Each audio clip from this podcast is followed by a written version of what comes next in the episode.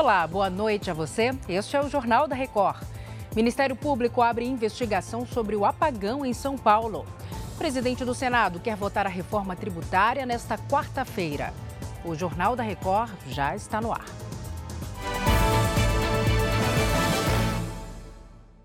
Oferecimento: Bradesco. Empréstimo na hora em três cliques é fácil. O Ministério Público de São Paulo vai se reunir nesta terça-feira com representantes da Enel. A intenção é investigar o apagão que deixou mais de 2 milhões de clientes sem energia elétrica na capital paulista e em outras 23 cidades. Na noite desta segunda-feira, autoridades se reuniram para tratar deste assunto, já que pelo menos 400 mil pessoas continuam sem luz. A Caterina Chute acompanhou esse encontro. Caterina, boa noite para você. Oi, Salsa. Muito boa noite para você e para todos. Olha, o governo do estado, representantes de cinco concessionárias, a Agência Nacional de Energia Elétrica e a Prefeitura da capital paulista, eles se reuniram ali por cerca de três horas. Eles discutiram justamente a compensação pelos prejuízos dos pequenos comerciantes e das, das pessoas de baixa renda. Segundo o governo de São Paulo, houve um pedido às concessionárias para a criação de um plano para atender este grupo. As empresas se comprometeram a estudar em 30 dias uma forma de compensar essas pessoas. Também foram discutidas a criação de um plano de contingência e a melhoria dos canais de comunicação. E a ANEL informou também, viu, Sals, que se for identificada alguma falha ali na prestação de serviço, penalidades podem sim ser aplicadas.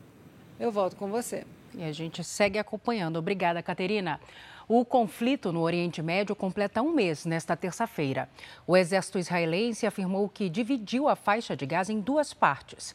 A região sul ainda conta com a maioria da população.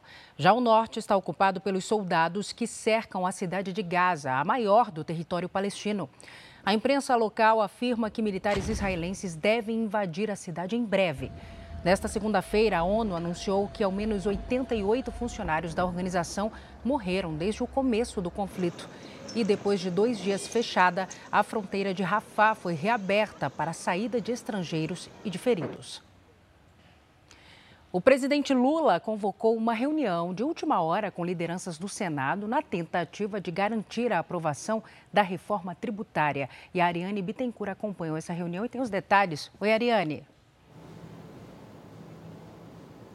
Boa noite, Salsi. A reunião aconteceu no Palácio do Planalto. Além de senadores, participaram do encontro os ministros da Fazenda, Fernando Haddad, e das Relações Institucionais, Alexandre Padilha. O presidente do Senado, Rodrigo Pacheco, confirmou que a Comissão de Constituição e Justiça vai analisar o projeto nesta terça. Ele garantiu que vai levar o texto para a votação em plenário na quarta-feira. Os senadores ainda ainda negociam quais setores vão ter alíquotas diferenciadas. Também não há consenso em relação ao limite para impedir o aumento da carga tributária. Se o texto for alterado, ele volta para a Câmara dos Deputados. Salce. Obrigada, Ariane. Boa noite para você. O governador do Rio de Janeiro, Cláudio Castro, participou de um evento com empresários em São Paulo nesta segunda-feira. Ele elogiou a união de, esforços entre os governos para o enfrentamento do crime organizado no primeiro dia do decreto de garantia da lei de ordem. A gente chegou a essa ideia é, do, de pedir o auxílio das, das Forças Armadas para as áreas federais. É importante dizer isso, porque a gente não, não sente a, necessidade, nem o governo do Estado e nem o governo federal, da União fazer o papel do, do Estado. A gente quer que as Forças Armadas ajudem a União a fazer o papel dela.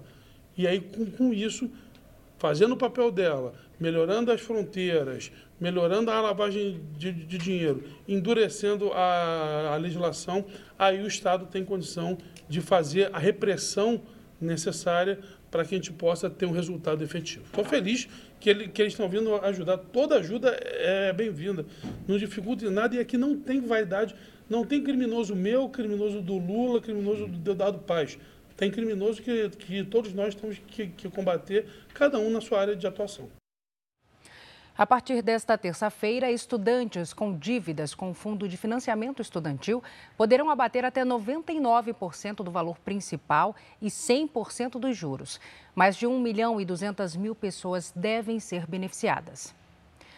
A Justiça começou a ouvir nesta segunda-feira os acusados pelo rompimento da barragem de Mariana, em Minas Gerais.